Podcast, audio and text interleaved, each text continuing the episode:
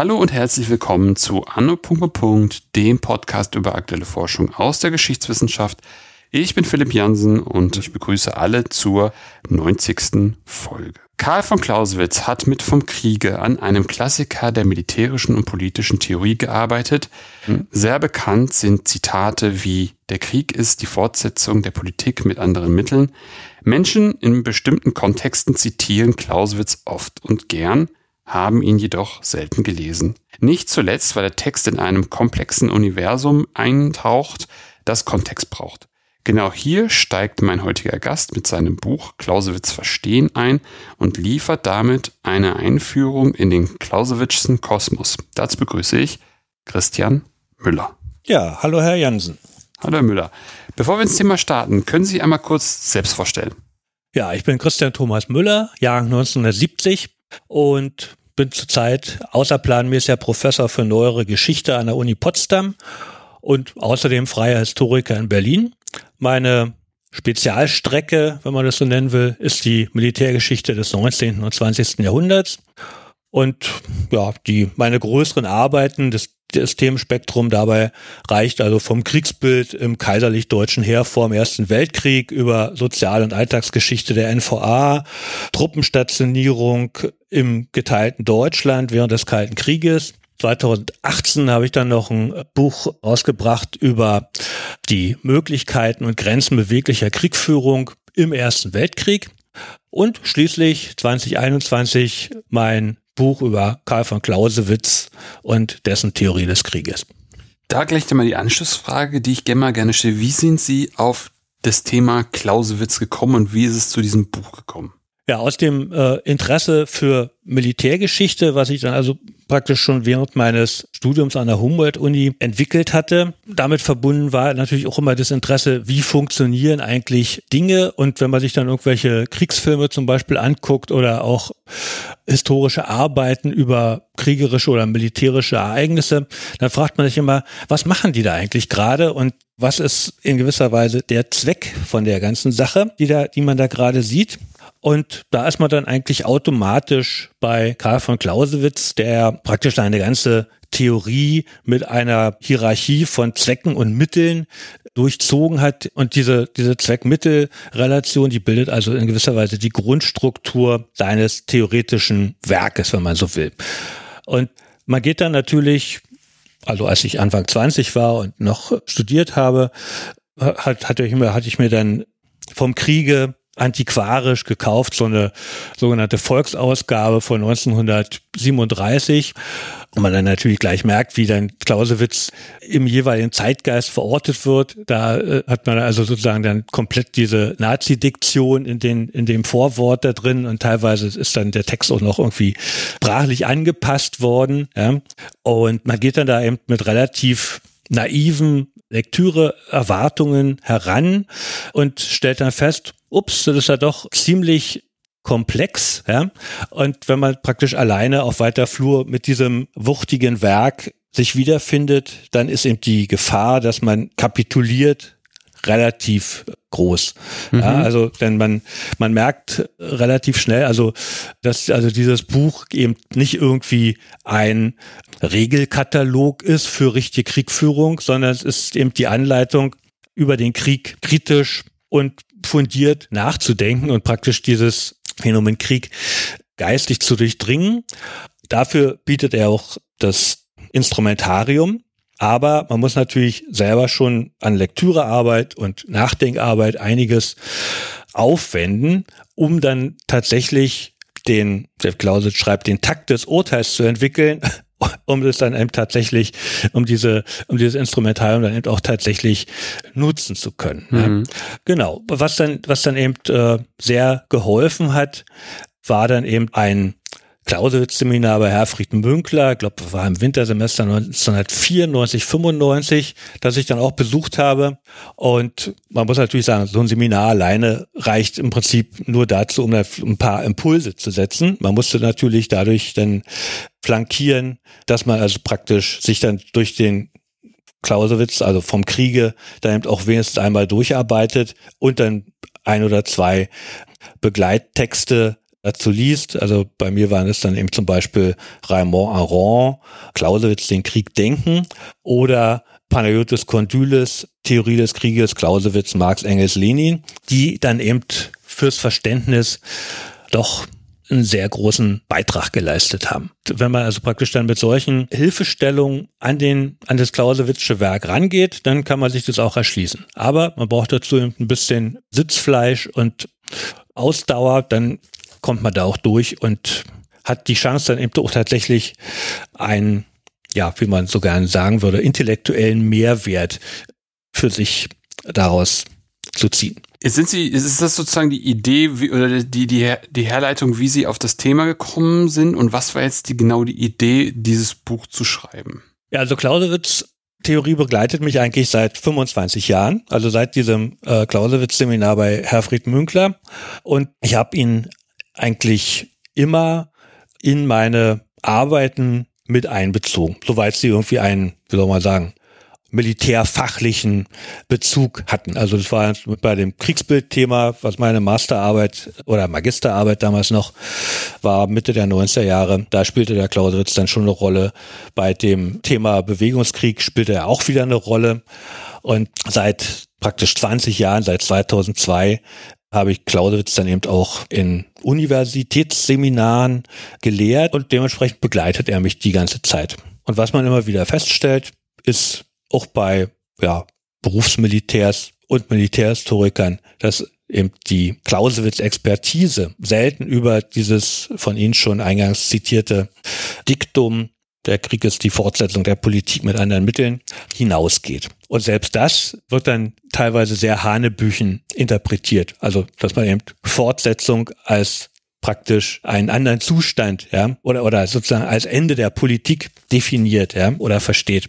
Oder dass man im Primat der Politik als Primat der Politiker versteht oder politischen Institutionen. Und das sind dann eben Punkte, wo man sich dann eben fragt, müsste man nicht den Clausewitz irgendwie oder die Clausewitzsche Theorie einmal verständlich und systematisch einem möglicherweise interessierten Lesepublikum darbringen. Und dazu gibt es natürlich eine ganze Reihe von Sekundärliteratur, die sich unter anderem oder hauptsächlich mit Clausewitz beschäftigt.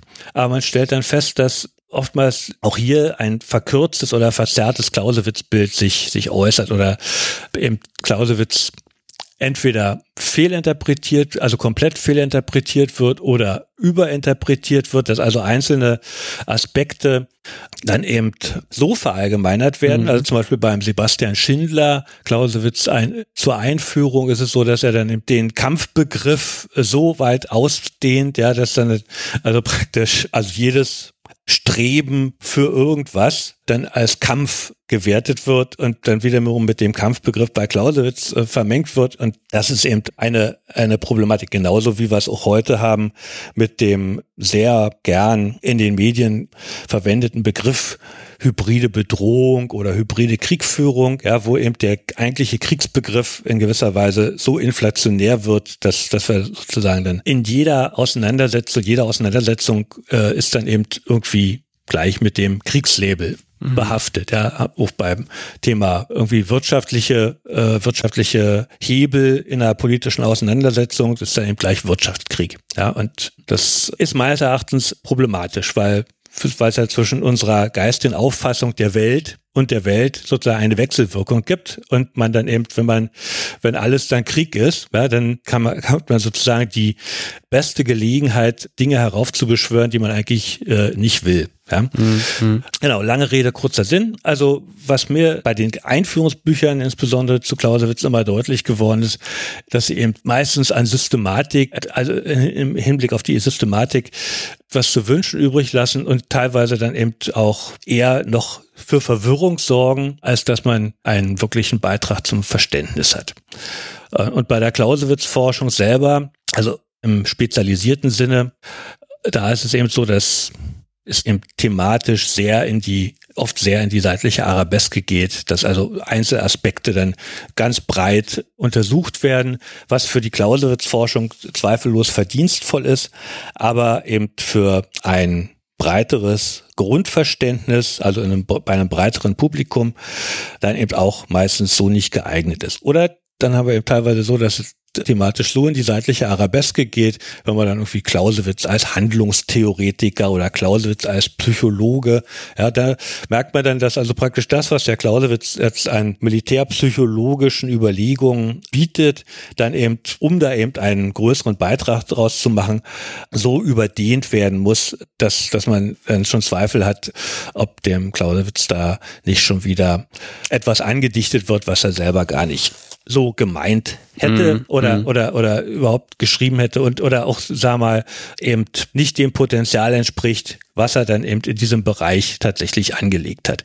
Und dieses Buch, was ich nun geschrieben habe, ist also auf der einen Seite eine Quintessenz meiner 25-jährigen Beschäftigung mit Clausewitz und andererseits des Umstandes, dass es meines Erachtens zumindest im deutschen Bereich noch kein allgemeinverständliches und systematisches Einführungsbuch, was eben auch gleichzeitig auf dem neuesten Stand der Clausewitz-Forschung ist, gegeben hat. Das war in gewisser Weise die, die Ausgangslage für dieses Buch. Und dann natürlich auch die Erlebnisse mit Offizieren, wo man eben denkt, eigentlich, die müssten es doch wissen. Ja?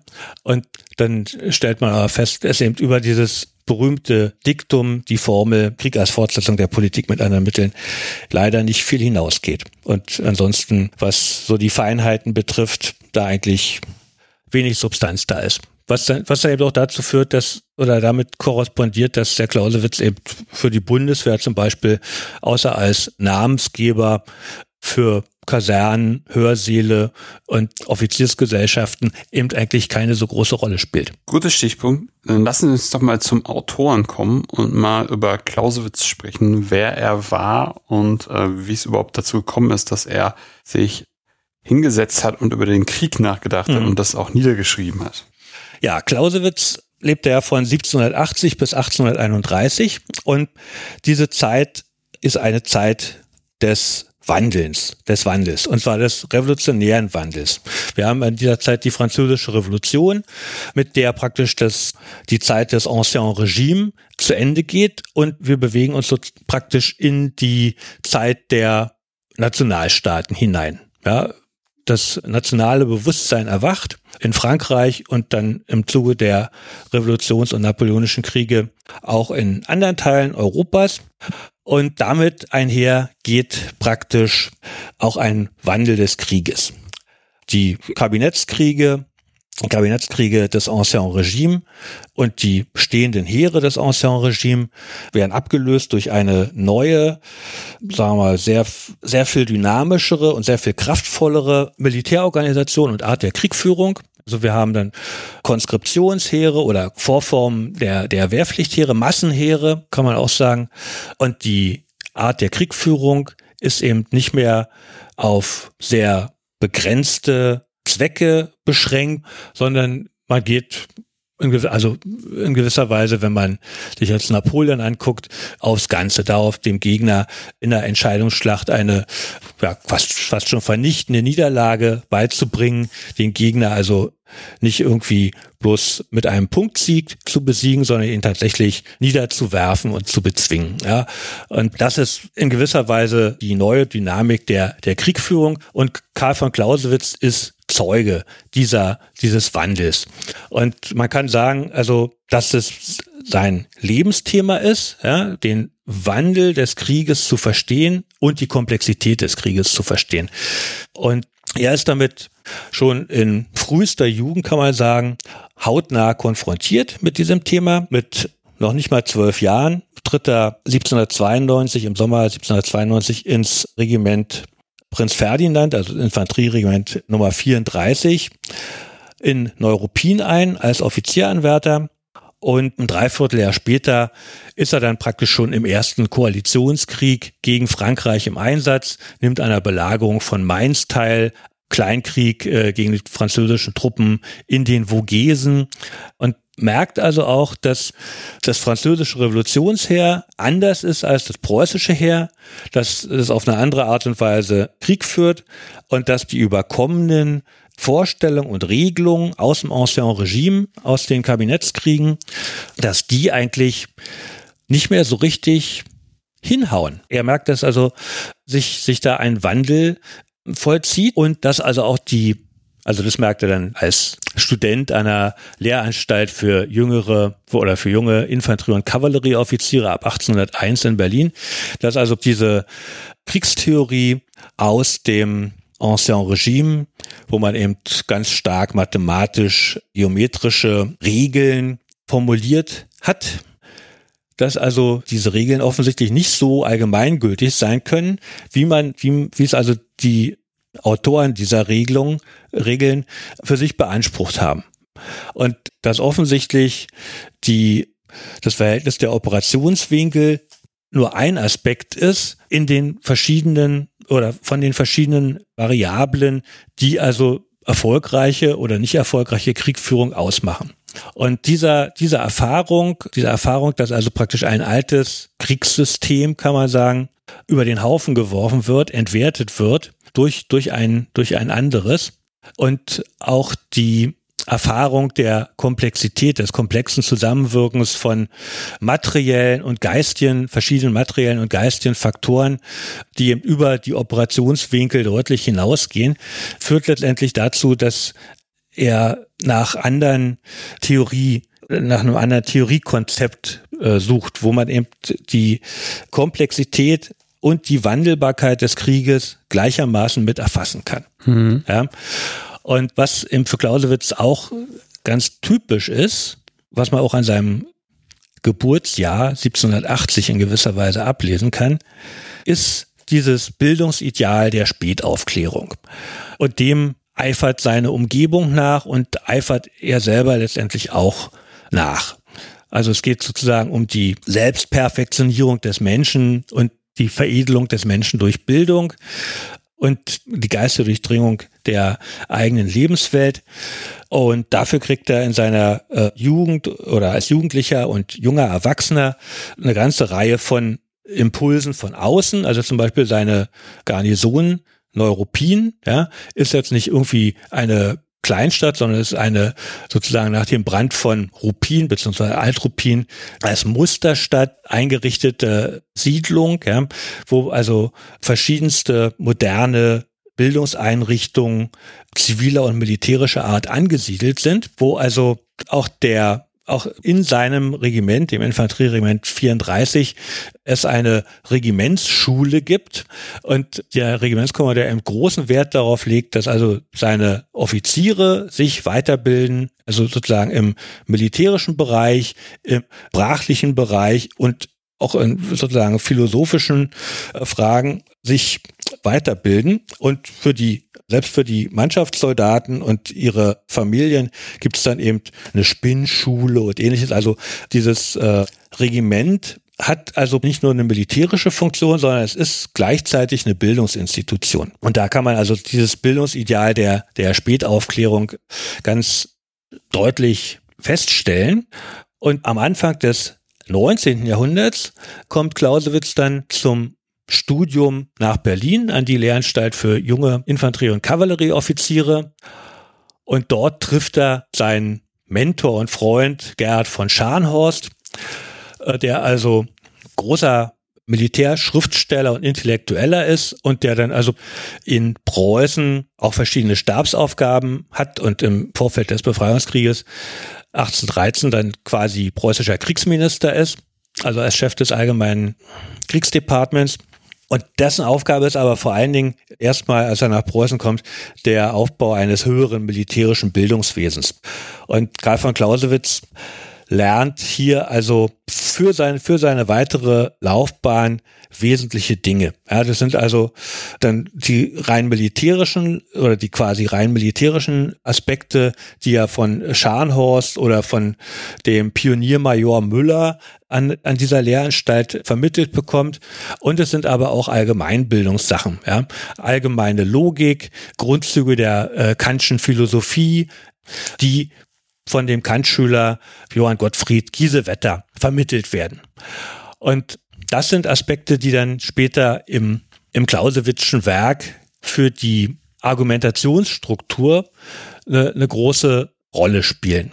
Also was ist die Unterscheidung von reinem und praktischem Begriff, die allgemeine Logik, der sokratische Dialog des einerseits und andererseits und dann der fortwährenden sozusagen Nachfrage, ja, also wo man, also abwägend alle Seiten oder die beiden Seiten der Medaille eben äh, betrachtet.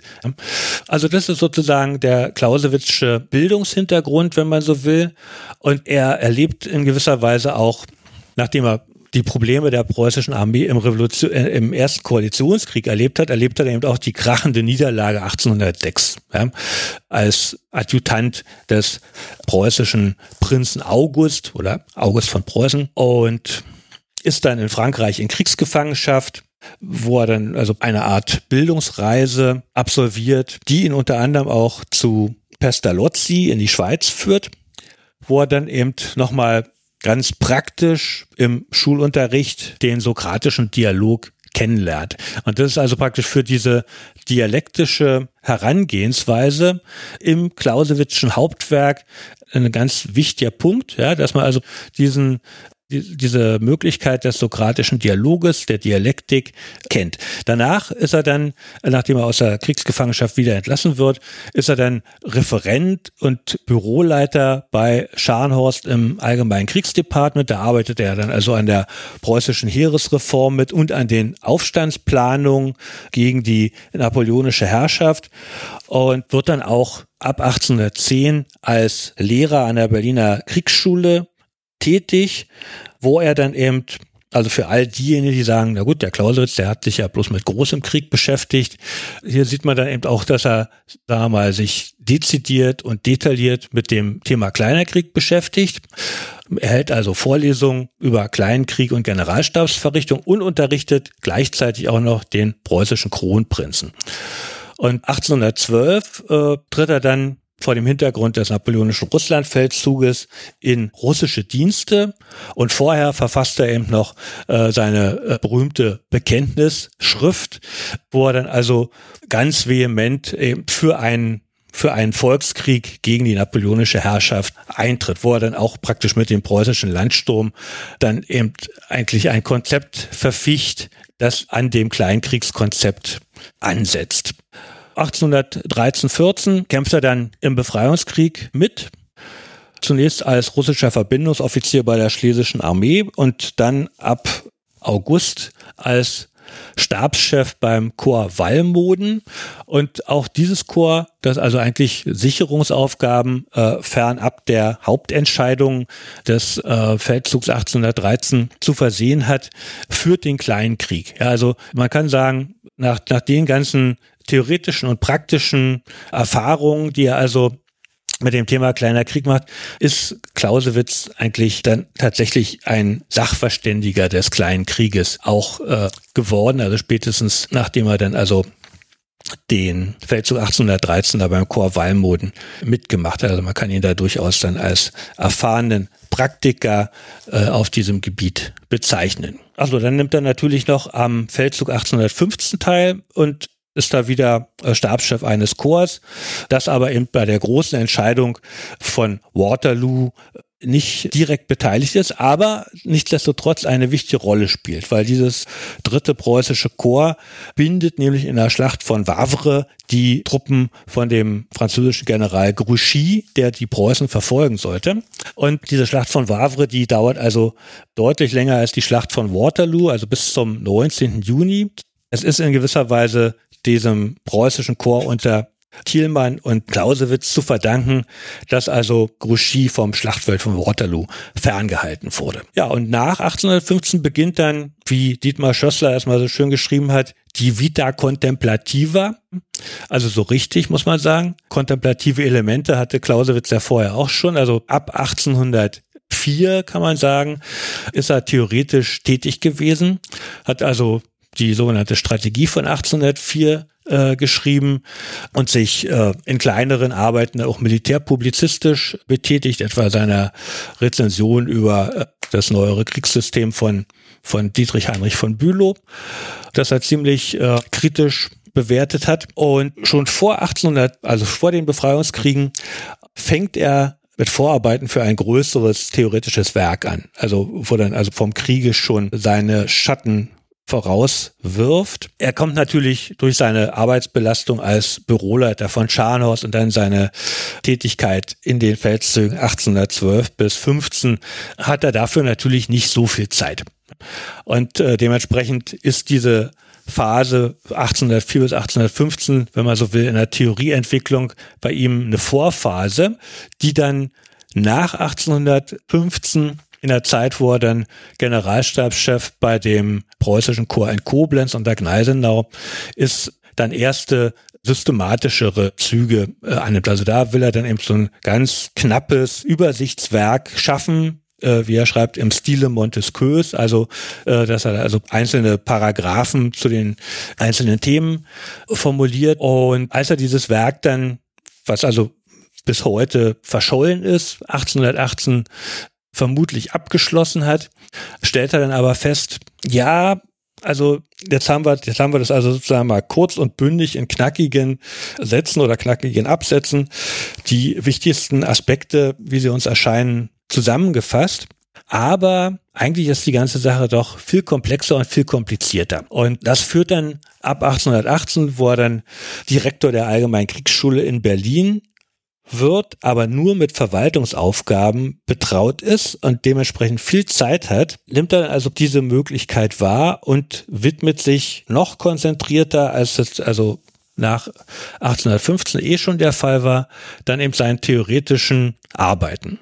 Untersucht eine ganze Reihe von Feldzügen, praktisch historisch und arbeitet im Parallel an einem großen theoretischen Werk.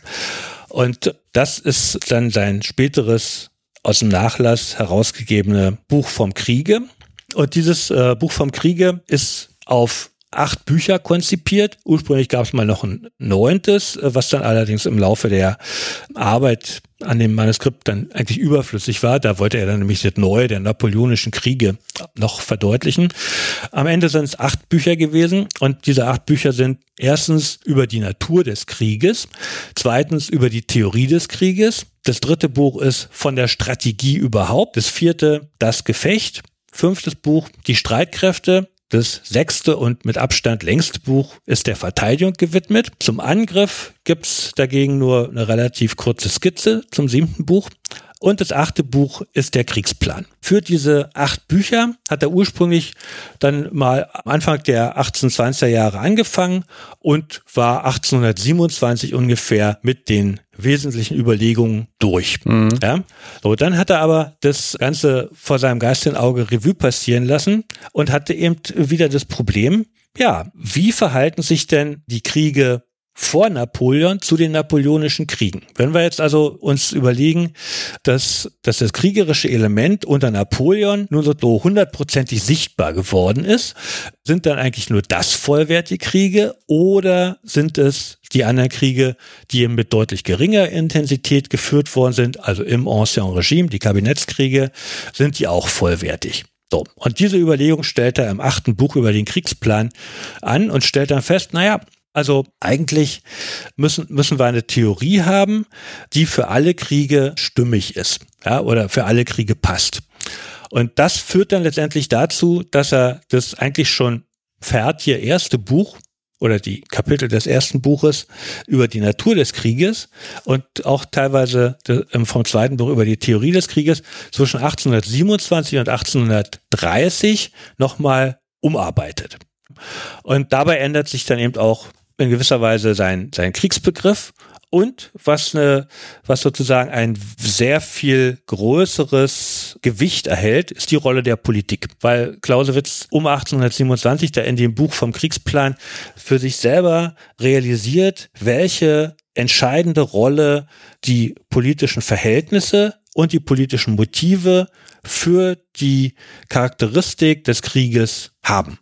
Und das ist in gewisser Weise die, die Erkenntnis, die ihn zu dieser Überarbeitung bringt und die eben auch dazu führt, dass vom Kriege, so wie es heute vorliegt, theoretisch nicht aus einem Guss ist, sondern Clausewitz hat sich sozusagen von Thema zu Thema vorgearbeitet, hat dabei immer neue Impulse erhalten in seiner geistigen Auseinandersetzung mit der mit der äh, Kriegsgeschichte, wenn man so mhm. will.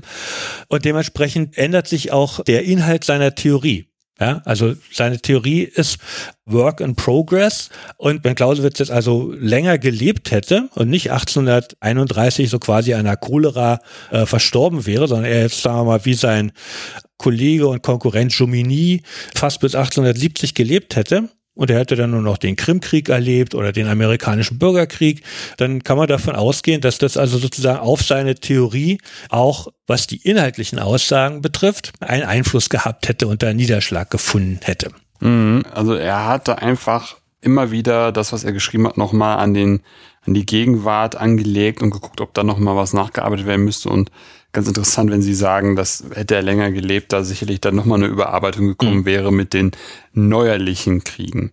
Also man muss sehen, dass die Dinge, die sich bei Clausewitz scheinbar widersprechen oder wo dann also ein Großteil der Clausewitz Forschung damit etwas unglücklich ist, äh, weil die ihm sagen, ah, hier schreibt er dies und da schreibt er jenes und das ist so inkonsistent. Mhm. Und wenn er es nochmal überarbeitet hätte, dann wäre es einheitlich. Das ist meines Erachtens ein Trugschluss, weil die Aussagen zum Beispiel zum Verhältnis von Zwecken und Mitteln, ja, zur Proportion, äh, zum, zur Relation zwischen Zweck und Mittel zum Beispiel, die er an der einen Stelle trifft, und die, die er an einer anderen Stelle scheinbar wieder konterkariert. Ja? Mhm. Das hängt eben äh, sozusagen von den Verhältnissen ab, ja. bei dem jeweiligen Beispiel geherrscht haben. Also auch als billige Ausrede verwendete Formulierung kommt drauf an. Ja, die gilt umso mehr sozusagen bei den Clausewitzschen Beispielen, weil wir haben wir haben beim Krieg eben eine hochkomplexe Veranstaltung mit vielen Variablen und wenn die Variablen, wenn die Umstände anders sind, dann sind auch die Verhältnisse für das Beispiel logischerweise anders.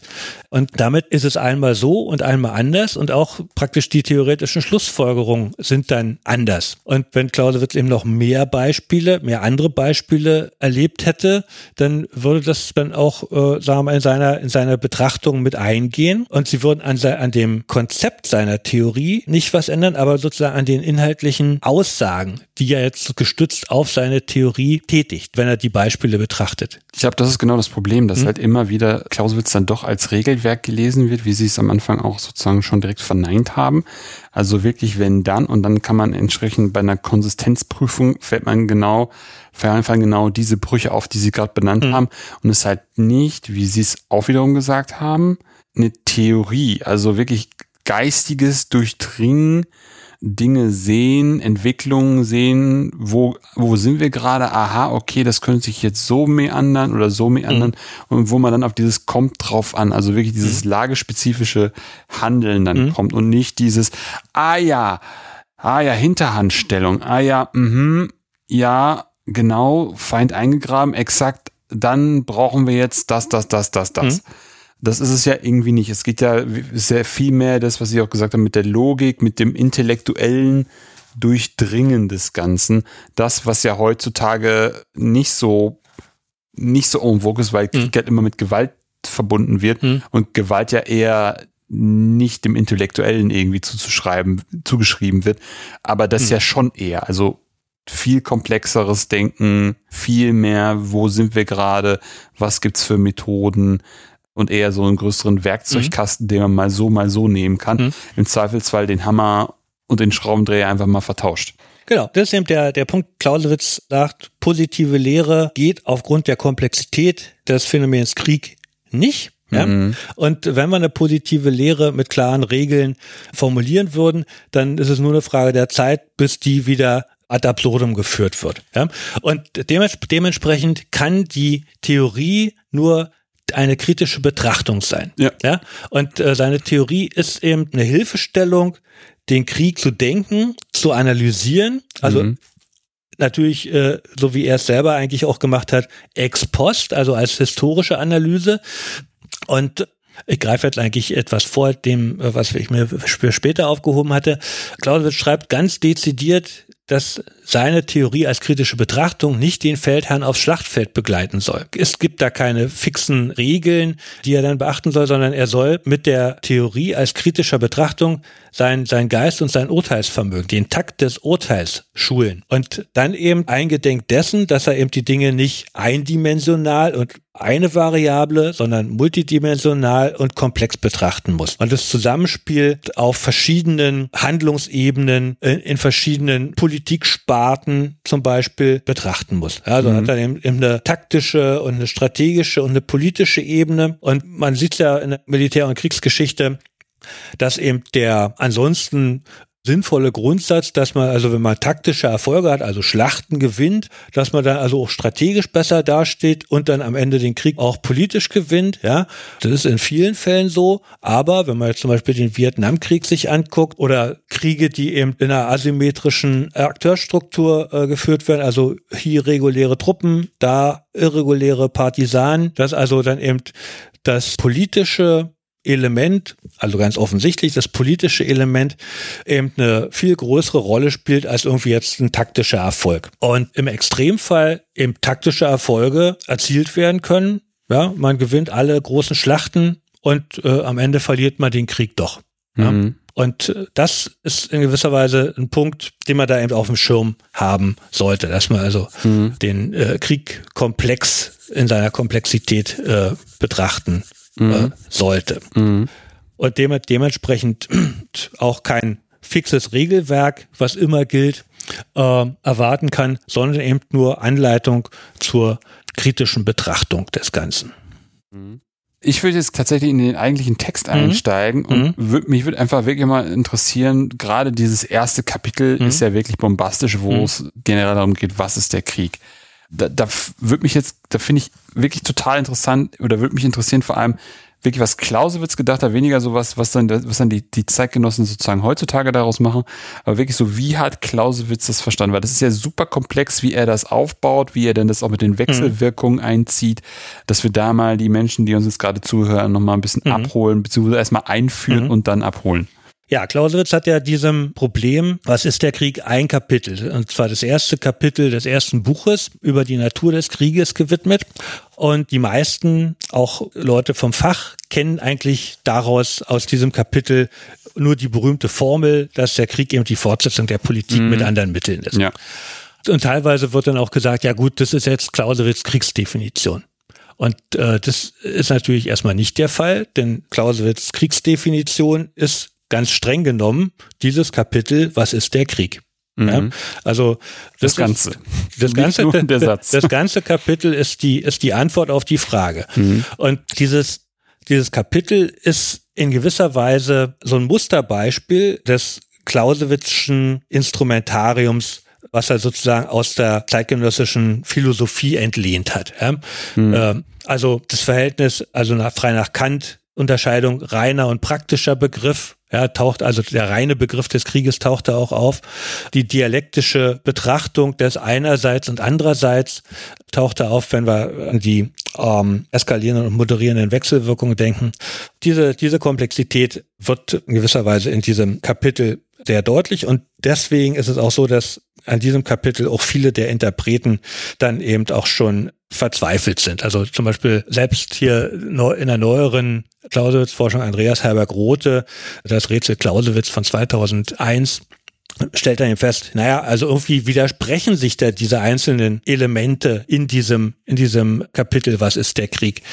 Und tatsächlich ist es so, dass diese einzelnen Elemente eben als Definition für Krieg deutlich zu kurz greifen und wir also praktisch die verschiedenen Seiten des Gegenstandes da eben mit verschiedenen Sätzen oder mit verschiedenen Aussagen abdecken. Ja? Und diese wirken komplementär zueinander, ja, auch, auch wenn sie sich eben inhaltlich im Einzelnen widersprechen mögen. Ja. Mhm. Und vielleicht gehen wir das einfach mal durch. Also Clausewitz geht es auch übrigens bei seinem Kapitel, was ist der Krieg, nicht in erster Linie darum, jetzt, so wie es jetzt mal wegen bei der Kriegsdefinition der Arbeitsgemeinschaft für Kriegsursachenforschung ist oder im Völkerrecht ist, dass man irgendwie Krieg von anderen Formen kollektiver Gewaltanwendung abgrenzt, sondern mhm. ihm geht es in gewisser Weise um den inhaltlichen Wesenskern von Krieg. Mhm. Ja? Mhm. Ja. Und dazu hat er dann eben praktisch vier wesentliche Punkte, ja, die also praktisch seine Krieg, seinen Kriegsbegriff ausmachen. Am Anfang äh, steht die sogenannte zweckrationale Definition, dann kommt die Otterung der drei eskalierenden und drei moderierenden Wechselwirkungen zwischen den Kriegsparteien, dann kommt das politische Element hinzu, ja, also das ist dann praktisch diese berühmte Formel, wonach der Krieg eine bloße Fortsetzung der Politik mit anderen Mitteln ist. Und als viertes kommt schließlich noch die wunderliche Dreifaltigkeiten der im Krieg herrschenden Tendenzen hinzu, welche in einem variablen Verhältnis zueinander stehen. Ja, wir äh, sollten das irgendwie auseinanderfummeln. Genau. Und äh, was man sozusagen zu diesen vier Teilen sagen muss, ist, dass also die zweckrationale Definition und die eskalierenden Wechselwirkungen den bloßen Begriff des Krieges konstituieren. Das ist also quasi der idealtypische Wesenskern mhm. des Phänomens Krieg. Und für die wirklichen Kriege gibt es dann eben die moderierenden Wechselwirkungen, ja, die politischen Kalküle und die soziopolitischen Verhältnisse der Beteiligten sowie das jeweils spezifische Verhältnis der Bestandteile der wunderlichen Dreifaltigkeit. Also die in der ersten Hälfte macht er also praktisch den bloßen Begriff des Krieges oder mhm. den reinen Begriff des Krieges auf und dann kommt praktisch der wirkliche äh, Krieg. Ja? Mhm. Ähm, das ist zum Beispiel ein Aspekt, der in der Clausewitz-Forschung auch lange nicht so gebührend erkannt worden ist. Also dass man also praktisch dann den reinen Begriff des Krieges, den hat man dann meistens dann noch mit dem absoluten Krieg gleichgesetzt mhm. und den absoluten Krieg hat man dann mit totalem Krieg gleichgesetzt. Also weil man also praktisch dann immer aus der Kriegsgeschichte des 20. Jahrhunderts dann eben sozusagen den totalen, totalen Krieg, also irgendwie die praktische Eskalation mit der theoretischen, idealtypischen Eskalation sozusagen in dem, in den ersten beiden Elementen der Clausewitzschen Kriegsdefinition praktisch zusammengeworfen hatte. Ja, genau. Also wenn man jetzt in dieses Kapitel durchgeht, dann geht es im Prinzip damit los, wie der Clausewitz selber schreibt, dass er eben vom Einfachen zum Zusammengesetzten ja. äh, vorgeht. Und den Ausgangspunkt bildet analog zum Ursprung äh, des lateinischen Bellum im Duellum, ja, mhm. der Zweikampf. Also der Krieg ist von Clausewitz als erweiterter Zweikampf mhm. vorgestellt und die Vielzahl der Kämpfer wird in zwei Ringenden verdichtet. Und dazu schreibt er nun, jeder sucht den anderen durch physische Gewalt zur Erfüllung seines Willens zu zwingen. Sein nächster Zweck ist, den Gegner niederzuwerfen und dadurch zu jedem ferneren Widerstand unfähig zu machen. Der Krieg ist also ein Akt der Gewalt, um den Gegner zur Erfüllung unseres Willens zu zwingen. Bereits an dieser Stelle sieht man eben den Zusammenhang zwischen Zweck, Ziel und Mittel, ja. um den Gegner, um ja. dem Gegner den eigenen Willen aufzuzwingen. Also das ist der Zweck. Mhm. Muss dieser wehrlos gemacht werden. Das ist also das Ziel. Und das Mittel dazu ist die physische Gewalt. Und das führt dann im Prinzip dazu, dass das, dieses Bestreben, den Gegner wehrlos zu machen, im Kampf oder im Krieg, wenn man mhm. das jetzt weiterfasst, das eigentlich äh, den äh, als Ziel, da haben wir dann praktisch im größeren Maßstab das strategische Ziel, das vertritt den politischen Zweck genau. äh, sozusagen während der in der Zeit des Krieges. Und Clausewitz geht dann so weit und verdrängt ihn gewissermaßen als etwas nicht zum Kriege selbst gehöriges. Und was ich daran so mhm. spannend einfach finde, ist, dass halt immer das, wie Sie schon sagen, immer eine Kausalkette. Das ist das mhm. eine sozusagen der politische, die politische Agenda oder der, das politische Ziel muss formuliert werden, mhm. um dann auf dem Schlachtfeld überhaupt zu wissen, wo es überhaupt hingeht, um dann mhm. zu wissen, was man dann da tut und womit man es tut. Hm? Und das, das finde ich irgendwie daran so, so, so interessant. Ich meine, das ist halt super verdichtet irgendwie in vier Sätzen. Hm? kriegt man das alles um die Ohren geschlagen. Und dann muss man dann wirklich einen Zettel nehmen und das dann alles aufschreiben. Ah ja, so, so, so. Da hilft halt auch ihr Buch wo sie dann entsprechend da auch nochmal ein, das mhm. auf eine Seite irgendwie alles kondensieren. Aber das fand ich schon mal mhm. sehr groundbreaking. Also das mhm. hat mich schon mal echt mhm. sehr genau. beeindruckt. Äh, also man kann, man kann dann sozusagen auch aus dem Strategiebuch, also dem dritten Buch dann auch noch sozusagen, oder dem achten Buch zum Kriegsplan praktisch zu dem, was Sie eben gerade gesagt haben, ergänzen, dass eben Aufgabe der Strategie ist, dem Krieg ein Ziel zu setzen, mhm. das dessen Zweck entspricht. Mhm, ja? genau. Und, mhm. da, und damit haben, damit haben wir zum Beispiel ein, ein ganz grundlegendes Problem in der äh, Kriegführung nach dem Zweiten Weltkrieg, ja? Mhm. wo, wo also man wirklich sieht, wie dann eben die amerikanischen Freunde in Vietnam oder auch in Afghanistan jetzt Anfang des 21. Jahrhunderts eben Problem, ja, was machen wir denn, um eigentlich hier jetzt unsere politischen Ziele zu haben? Was müssen wir jetzt, welches strategische Ziel, welches Ziel im Krieg entspricht der Erreichung unserer unseres politischen Zweckes. Mhm. Und allein schon allein schon äh, auf diese auf diese Problematik aufmerksam gemacht zu haben, ja, dass man also sich genau klar werden muss, ja, was muss ich denn strategisch erreichen, um sozusagen meine, meinen politischen Zweck dann am Ende erreichen zu können. Ja, das ist also schon ein, äh, ein, ein Merkpunkt, der, den der Clausewitz macht, der also sehr wichtig und als solcher schon meines Erachtens verdienstvoll ist. Also, mhm. ja, und genau. So, was man aber denkt, natürlich bei diesem, bei dieser zweckrationalen Definition auch eben ganz deutlich hervorheben muss, ist, dass die Gewaltanwendung und das, was dann eben sozusagen den Krieg ausmacht, eben nicht einseitig ist, sondern wechselseitig. Und wir haben also praktisch die Wechselwirkung zwischen den verschiedenen Gegnern, Aktio und Reaktio. Und wir haben auch den Umstand, dass also eine einseitige Gewaltanwendung, anders als jetzt meinetwegen bei, beim völkerrechtlichen Aggressionsbegriff zum Beispiel, ja, eine einseitige äh, Gewaltanwendung für den Kriegsbegriff im Clausewitzschen Sinne eben nicht ausreicht, sondern der Angegriffene, der muss sich verteidigen aktiv und mit seinerseits mit Gewaltanwendung. Und daraus konstituiert sich eben sozusagen das Grundelement oder die das Grundphänomen, was Krieg überhaupt ausmacht, nämlich der Kampf.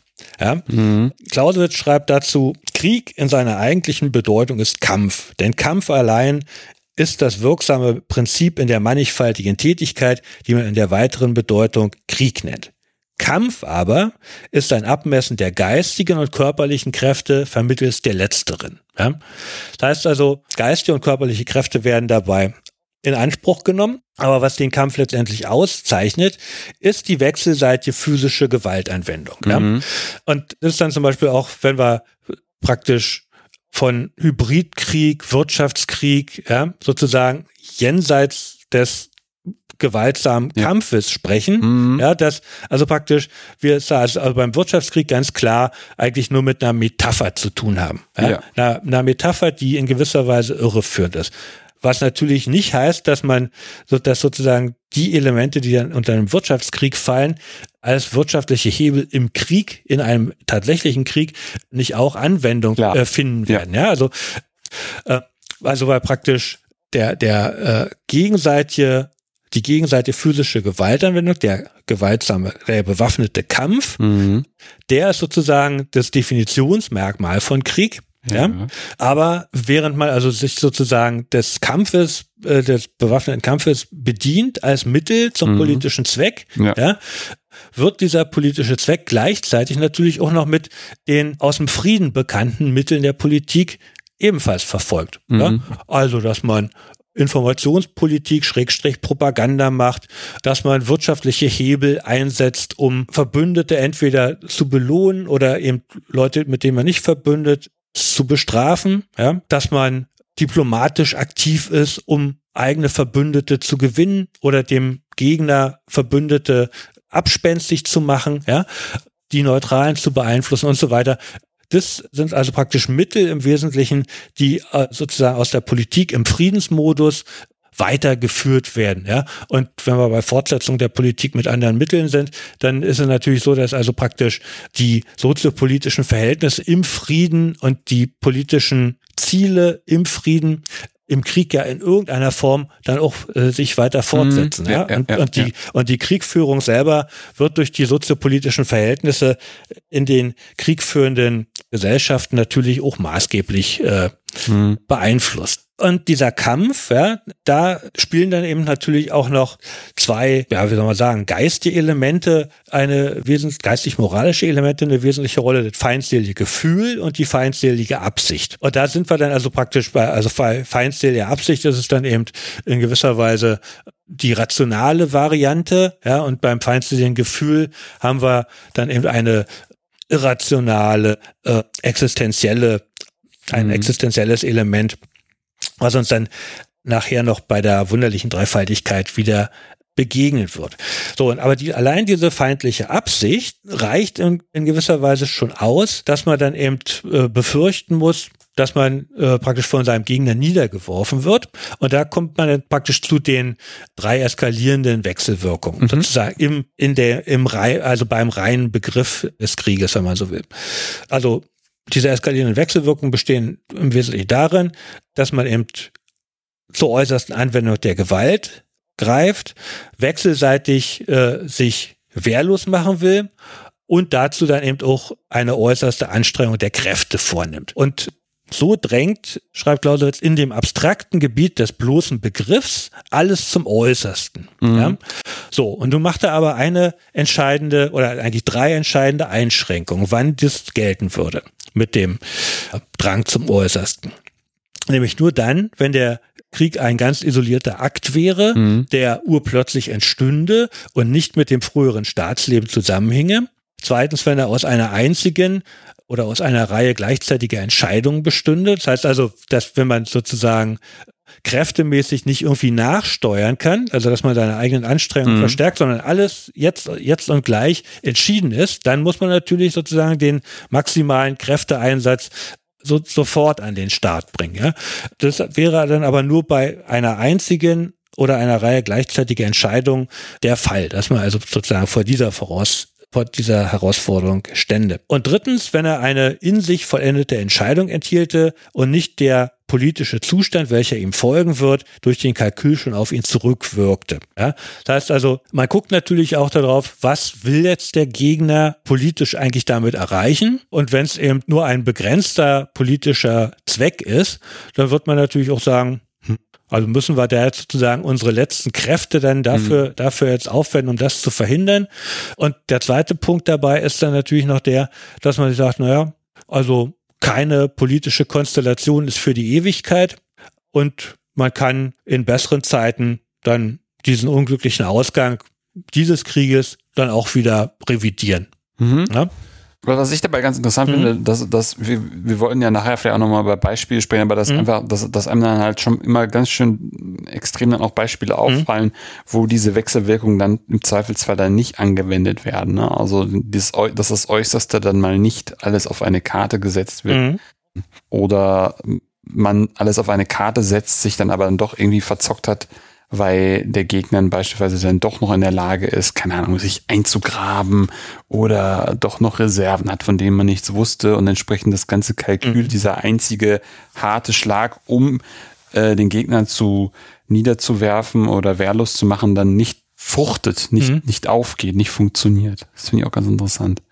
Also, dass man eigentlich, wie Sie schon sagen, allein durch das Denken das aufnimmt, und dann drüber, über das Nachdenken dann ganz viele Beispiele irgendwie kriegt, ah ja, okay, deswegen macht man das so. Mhm. Deswegen nimmt man den größten Hebel, die größte Kraft, um dann einfach in dem Moment das genau zu erreichen, das politische Ziel, den Gegner niederzuwerfen, wehrlos zu machen, also wirklich auch so zu übermannen, dass er auch wirklich nicht mehr in der Lage ist, wieder hochzukommen. Ja, mhm. ganz oft die Frage dann, ja, Kriegsgefangenschaft, ja, nein.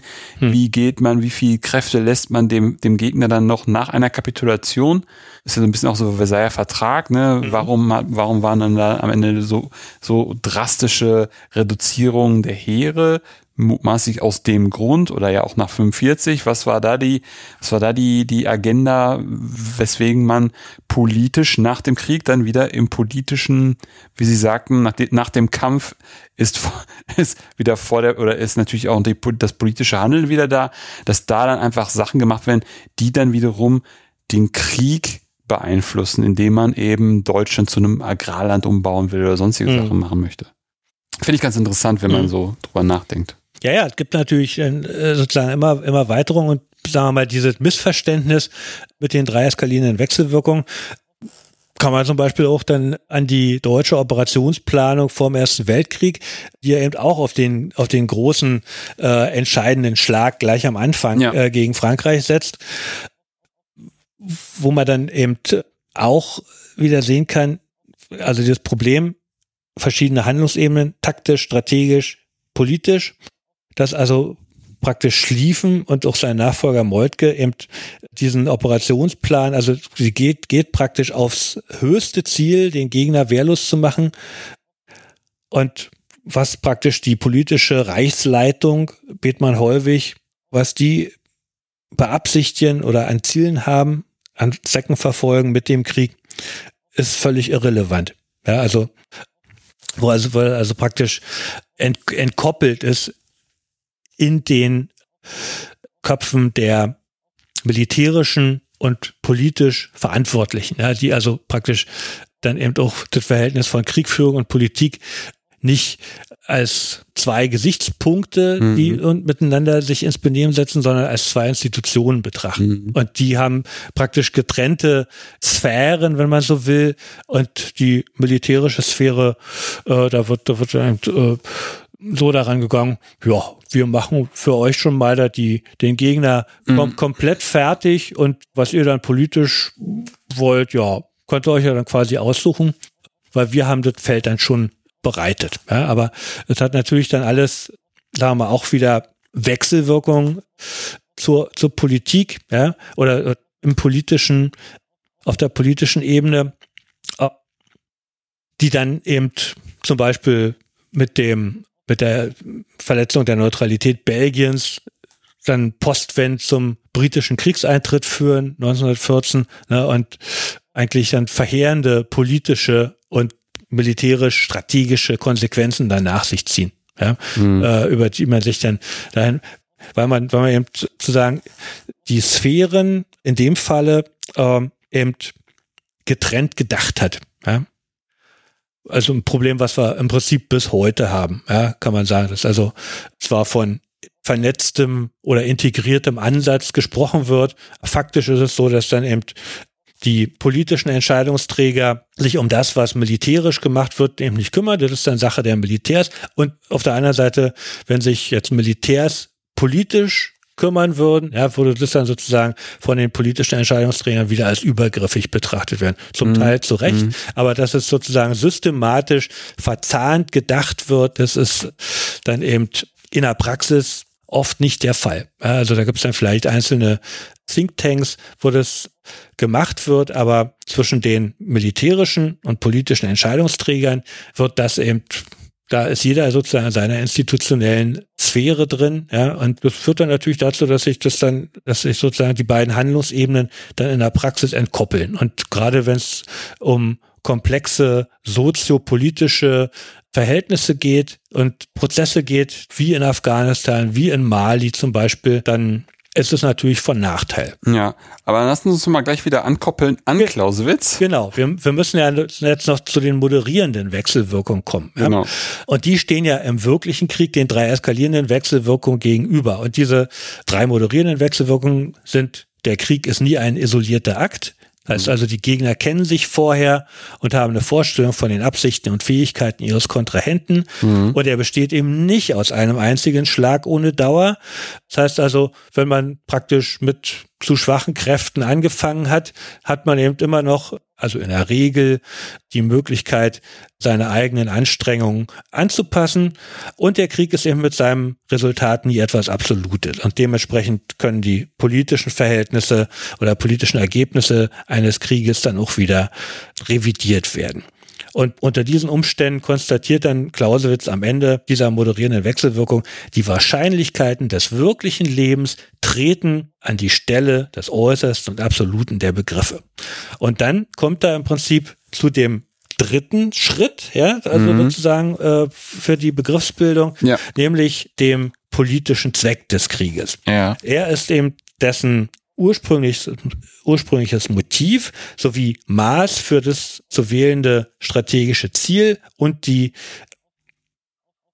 zu unternehmenden Anstrengungen. Mhm. Und dazu schreibt er, ist nun das Ziel des kriegerischen Aktes ein Äquivalent für den politischen Zweck, so wird er im Allgemeinen mit diesem heruntergehen, und zwar umso mehr, je mehr dieser Zweck vorherrscht, und so erklärt es sich, wie ohne inneren Widerspruch es Kriege mit allen Graden von Wichtigkeit und Energie geben kann, von dem Vernichtungskriege hinab bis zur bloßen bewaffneten Beobachtung.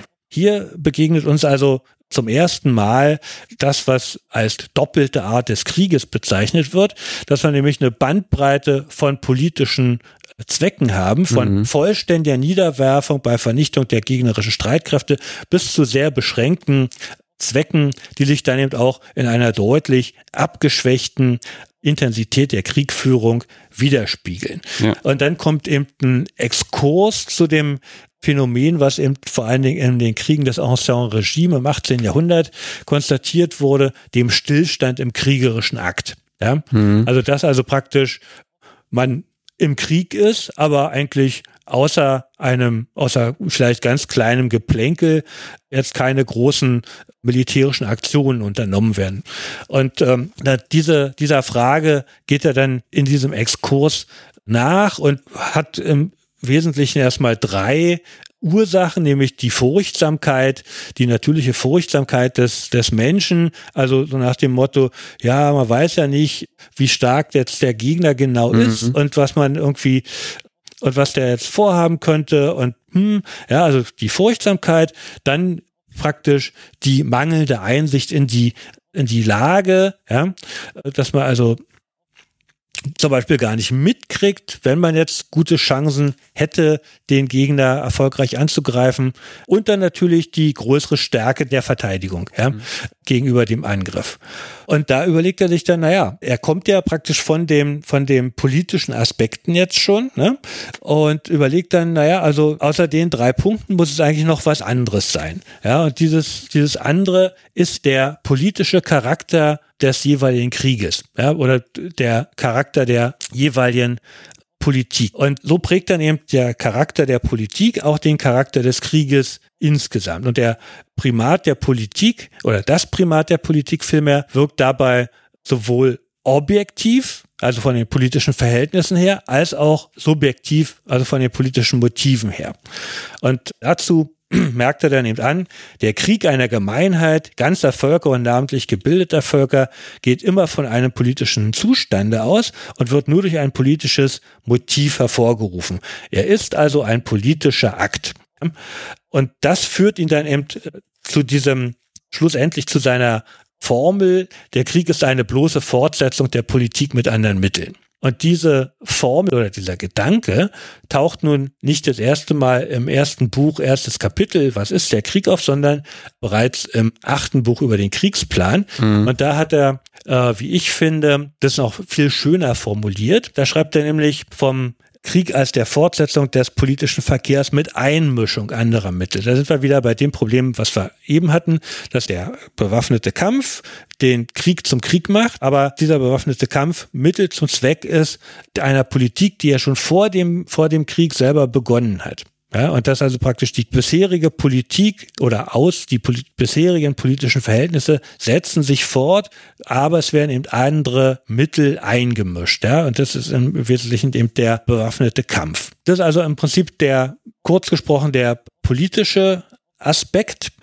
Und was Clausewitz dazu eben auch noch anmerkt, ist, dass je großartiger und stärker die Motive des Krieges sind, je mehr sie das ganze Dasein der Völker umfassen, je gewaltsamer die Spannung ist, die dem Krieg vorhergeht, umso mehr wird der Krieg sich seiner abstrakten Gestalt nähern, umso mehr wird es sich um das Niederwerfen des Feindes handeln, umso mehr fallen das kriegerische Ziel und der politische Zweck zusammen, umso reiner kriegerisch, weniger politisch scheint der Krieg zu sein. Je schwächer aber Motive und Spannung sind, umso weniger wird die natürliche Richtung des kriegerischen Elements, nämlich der Gewalt, in die Linie fallen, welche die Politik gibt, umso mehr muss also der Krieg von seiner natürlichen Richtung abgelenkt werden, umso verschiedener ist der politische Zweck von dem Ziel eines idealen Krieges, umso mehr scheint der Krieg politisch zu sein. Also das politische Taktieren ja, mhm. spielt dann in den Kabinettskriegen des Ancien Regime eine sehr viel größere Rolle als jetzt meinetwegen in den napoleonischen Kriegen. Tatsächlich ist es aber so, dass man nun nicht sagen kann, ja, die Kabinettskriege sind jetzt viel politischer, sondern beide sind gleichermaßen politisch. Ja? Nur die Politik ist eben auch eine andere. Mhm. Und wo der Napoleon dann eben aufs Ganze geht, hat seine Politik größere Ziele und seine und die militärische Umsetzung im Krieg entspricht dem eben in gewisser Weise und dementsprechend äh, ist die Politik sozusagen als separates gar nicht äh, nicht so stark äh, sichtbar, wie die Politik oder die politischen Entscheidungsträger dann eben zum Beispiel in einem Kabinettskrieg irgendwie bremsend eingreifen würden, weil sie eben sozusagen eine weitere Eskalation unbedingt verhindern wollen, um da keine Nachteile von zu äh, erfahren. Mhm. Ja, abschließend muss man dann natürlich auf die wunderliche Dreifaltigkeit kommen. Die ist in gewisser Weise die Quintessenz oder die, die Schlussfolgerung aus den vier bereits genannten Punkten, also der zweckrationalen Definition, den eskalierenden und moderierenden Wechselwirkung und dem politischen Charakter des Krieges als Resultat der, für die Theorie. Und darin schreibt der Clausewitz eben, der Krieg ist also nicht nur ein wahres Chamäleon, weil er in jedem konkreten Falle seine Natur etwas ändert, sondern er ist auch seinen Gesamterscheinungen nach in Beziehung auf die in ihm herrschenden Tendenzen eine wunderliche Dreifaltigkeit, zusammengesetzt aus der ursprünglichen Gewaltsamkeit seines Elements, dem Hass und der Feindschaft, die wie ein blinder Naturtrieb anzusehen sind, aus dem Spiel der Wahrscheinlichkeiten und des Zufalls, die ihn zu einer freien Seelentätigkeit machen, und aus der untergeordneten Natur eines politischen Werkzeuges, wodurch er dem bloßen Verstande anheimfällt. Die erste dieser drei Seiten ist mehr dem Volke, die zweite mehr dem Feldherrn und seinem Heer, die dritte mehr der Regierung zugewendet. Das ist also praktisch das Resultat für die Theorie präsentierte wunderliche Dreifaltigkeit, die in der Clausewitz-Interpretation, also gerade von denen, die sich nur oberflächlich mit Clausewitz beschäftigt haben, gerne missinterpretiert wird, also insbesondere von Martin van Krefeld, der dann eben sagt, ja, also Clausewitz nennt er, hat er den trinitarischen Krieg, also mhm. da steckt die Dreifaltigkeit wieder drin. Und da muss man der hat dann drei Akteure haben, Volk, Feldherr und Heer und Regierung. Und wenn man also sozusagen keine Regierung hat, dann kann man praktisch die Clausewitzsche Theorie für die Analyse des Krieges vergessen, ja, für nicht trinitarische Kriege. So. Und wie wir aber gerade eben gehört haben, sind diese drei Tendenzen aus der wunderlichen Dreifaltigkeit eben den drei Akteuren am ehesten zugewandt. Nicht die drei Akteure sind die Dreifaltigkeit, sondern die drei Tendenzen. Ja, also mhm. da haben wir eine grundlegende äh, Fehldeutung, die also sozusagen die militärgeschichtliche und auch militärtheoretische äh, Literatur eben seit den 1980er oder seit den späten 1970er Jahren äh, durchzieht. Also der erste, der sozusagen da auf die, auf die, auf die falsche Fährte gekommen ist, ist Harry G. Summers, ein US-amerikanischer Oberst, der eben ein, eine kritische Bestandsaufnahme des Vietnamkrieges gezogen hat und dabei dann eben auch die wunderliche Dreifaltigkeit in dem Sinne umdefiniert hat, dass eben die Dreifaltigkeit von Volk, Heer und äh, Regierung ist, ja, und nicht von diesen drei Tendenzen. Und ähm, schon war das Missverständnis ja. äh, perfekt, ja. ja. Was ich mich da dann dabei frage, was sind denn dann einfach so, wir, wir haben es immer wieder angesprochen, was sind so wirklich die, die Folgen dieser Theorie? Also einerseits für die Praktiker und dann auch für so die Rezeption des Ganzen, also als Analysewerkzeug. Naja, also es werden der Theorie ja von den Clausewitz-Kritikern, Bessel Henry, Little Hart, John Keegan, also von der kritischen britischen Clausewitz Rezeption werden eher Folgen zugeschrieben, die aber, sagen wir mal, schwer nachweisbar sind mhm. und eigentlich als Vorwurf unbegründet sind. Und dieser Vorwurf lautet, ja, also der Clausewitz ist sozusagen der Geist, die Urvater des Ersten Weltkrieges, des ganzen Vernichtungskriegsstrebens und dann, die dann eben zu groß, zu großer Massenschlechterei im Ersten Weltkrieg äh, geführt hätten. Mhm. Ja? Und dazu muss man sagen, dass also sowohl Little Hart als auch Keegan, sagen wir mal, den Clausewitz als Kontrast- oder Kritikfolie verwenden, ohne ihn selbst wirklich zur Kenntnis genommen zu haben. Von Keegan ist ja aus seiner Kultur des Krieges oder History of Warfare ist der englische Titel, die These überliefert, der Krieg ist eben nicht eine bloße Fortsetzung der Politik mit anderen Mitteln. Damit merkt man im Prinzip schon, dass er also das Clausewitzsche Kapitel, was ist der Krieg, was wir eben durchdekliniert haben, weitestgehend ignoriert, bis auf eben die Formel, die er mit der mit einer Definition von was ist der Krieg gleichsetzt, was sie eben nicht ist. Und die Probleme in der Rezeption, in der, in der, im Clausewitz Verständnis die durchziehen im Prinzip die gesamte Rezeptionsgeschichte, also gerade bei denjenigen, die jetzt nicht irgendwie explizit als Clausewitz-Forscher tätig waren. Ja. Mhm. Und insofern muss man, muss man sagen, dass die Wirkung, die tatsächliche Wirkung von Clausewitz eigentlich eine vergleichsweise überschaubare ist. Mhm. Ja, was den Clausewitz aus meiner Warte wichtig macht, ist sein Analysepotenzial. Dieses Analysepotenzial wird meines Erachtens aber bislang viel zu wenig genutzt. Und man sieht letztendlich an den militärischen Unternehmen und an der praktizierten Sicherheitspolitik und deren Problemen und Rückschlägen, wie wichtig eben es ist, es wäre eine komplexe Analyse der Sicherheitslage zu machen, dass man eben das Phänomen Krieg oder Kriegsgefahr komplex und dialektisch betrachtet und sich eben auch genau überlegt, mit welchen Begriffen man arbeitet. Mhm. Ja? Und sich auch überlegt, auf welcher Argumentationsebene und in welcher Sprechsituation man ist. Wenn man also in einem Pressestatement mit Blick auf einen politischen Kontrahenten dann dem dem vorwirft, er betreibe hybride Kriegführung oder hybride Angriffe oder einen Wirtschaftskrieg oder was auch immer, was wir ja aus, aus der aktuellen Situation gut kennen, ja, dann muss man sich eben fragen, oder muss man als Zuschauer und als Sprecher sich fragen, als was spricht man da gerade? Wenn man jetzt das als Form der Öffentlichkeitsarbeit betrachtet und da mit solchen Begriffen und Metaphern arbeitet, kann man das machen. Aber man sollte es nicht mit der Analyse verwechseln. Das ist in gewisser Weise dann wieder auch ein großer Vorzug vom Clausewitzschen Werk, ja, mhm. dass sie eben die Begriffe systematisch ausarbeitet und die Begriffe eben eine Klarheit erreichen, die davor und danach nicht erreicht worden ist. Was, was ja irgendwie eigentlich unser ganzes mhm. Gespräch so durchzieht, mhm. ne, dass es irgendwie immer darum geht, die, die Begriffe klar zu haben und deutlich zu benennen, also mhm. eine hohe Deutlichkeit und Klarheit bei den Begriffen zu haben, um überhaupt der, diese, diese dialektische Analyse machen zu können. Also man, man braucht die ja einfach, um, um den, den Blick klar zu haben bei dem ganzen Nebel, Nebel des Krieges, mhm. der so drumherum ist, um da überhaupt irgendwie klar zu sehen, um dann auch Entscheidungen zu treffen, mhm. was man jetzt wie macht. Das fand ich auch ganz interessant. Genau, also ich fasse vielleicht nochmal zusammen, also die grundsätzlichen Stärken der Clausewitzschen Theorie, also mhm. eben die begriffliche Klarheit und die analytische Durchdringung der Komplexität des ja. Phänomens Krieg mhm. mit einer ganzen Hierarchie von Zwecken und Mitteln. Ja? Mhm. Also eben von der untersten Taktik bis zur höchsten politischen Ebene, dass mhm. man sich also klar ist, wie diese einzelnen, wie die einzelnen Aktionen auf den einzelnen Ebenen miteinander zusammenhängen und praktisch sich dann sozusagen im politischen Ergebnis niederschlagen. Natürlich ist es so, dass jetzt kleine taktische Aktionen in der Regel da jetzt sich auf der politischen Ebene nicht so großartig niederschlagen, aber äh, sie stehen in einem Zusammenhang. Mhm. Ja? Mhm. Und dessen, dessen sollte man sich bewusst sein.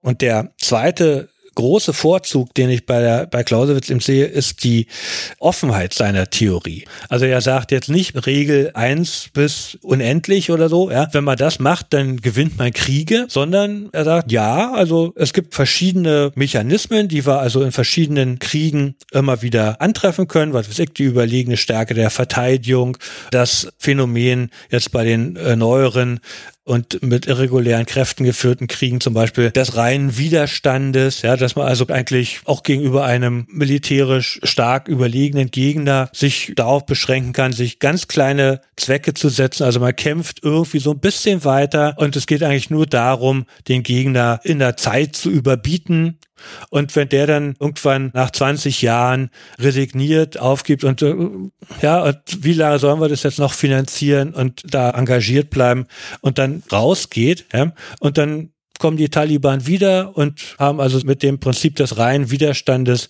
diese Auseinandersetzung erstmal, so wie es aussieht, gewonnen. Und hier ist es eben entscheidend, dass, dass man also für diese Mechanismen sensibilisiert ist und diese dann in eine kritische Betrachtung überführen kann. Und die ist, die ist eben weitestgehend offen. Und deswegen kann man sozusagen mit diesem, mit einer Theorie als kritischer Betrachtung, die eben selber auch immer Gegenstand der Kritik ist, ja, und wo man dann eben sagen kann, naja, also jetzt ist das Verhältnis von Zweck und Mitteln so und wir haben dieses Ergebnis. In einem anderen Fall waren, waren trotz exorbitantem Einsatz von Mitteln bei einem beschränkten Zweck nicht obsiegt, ja. Also so kann es auch sein.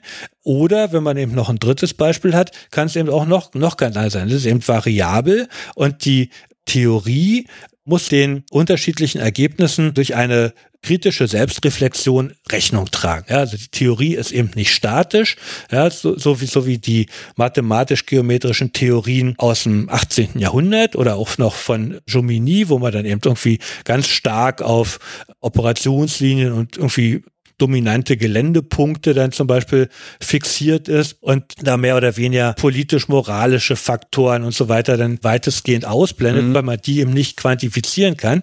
Ja, also da ist es so, dass also die Theorie immer, immer flexibel sein muss und dann eben, so wie Hugh Strawn das dankenswerterweise in seinem Buch über vom Kriege rausgearbeitet hat, ist eben immer Work in Progress ist. Also die, die Theorie ist nie ist nie fertig, sondern sie hat praktisch einen, einen Baukasten von Elementen. Das sind also Möglichkeiten, wie es laufen kann und Muster, ja.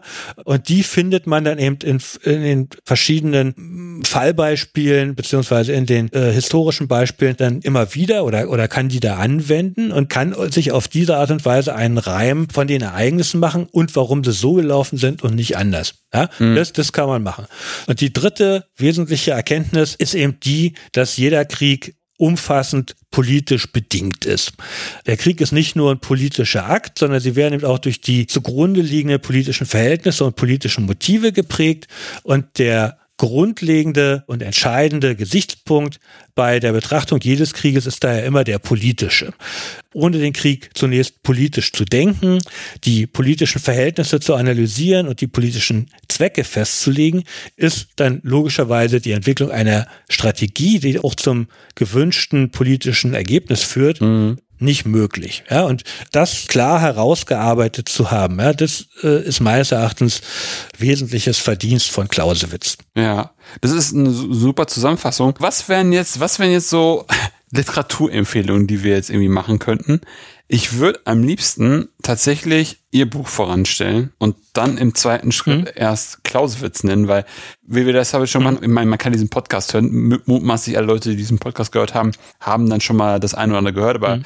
wie sie auch gesagt haben, das fand ich ganz gut, dass man zu dem Primärtext mhm. auch immer noch mal einen Sekundärtext liest, einfach um seinen Horizont noch mal rechts und links deutlich zu erweitern, um überhaupt durch dieses, durch dieses Werk durchzusteigen. Genau, man, man braucht eben eine gewisse Interpretationshilfe, ein paar Leitplanken, ja, also mhm. wo man, wo man dann eben auf die interessanten Stellen gestoßen wird oder die für mich dann interessanten Stellen mhm. gestoßen wird und dann eben auch ein paar Verbindungslinien zwischen den einzelnen Textstellen gezogen werden, ja, also um da eben eine gewisse Orientierung erstmal zu bekommen. Also neben meinem Buch würde ich auf jeden Fall für den ja etwas studienbegeisterten oder lesehungrigen die Arbeit von Raymond Aron empfehlen. Ja, also das die ist natürlich nur deutlich dicker. Mhm. Ja, Clausewitz, den Krieg denken von, mhm. 19, von 1980 in der deutschen Fassung. Mhm. Dann auch der schon mal erwähnte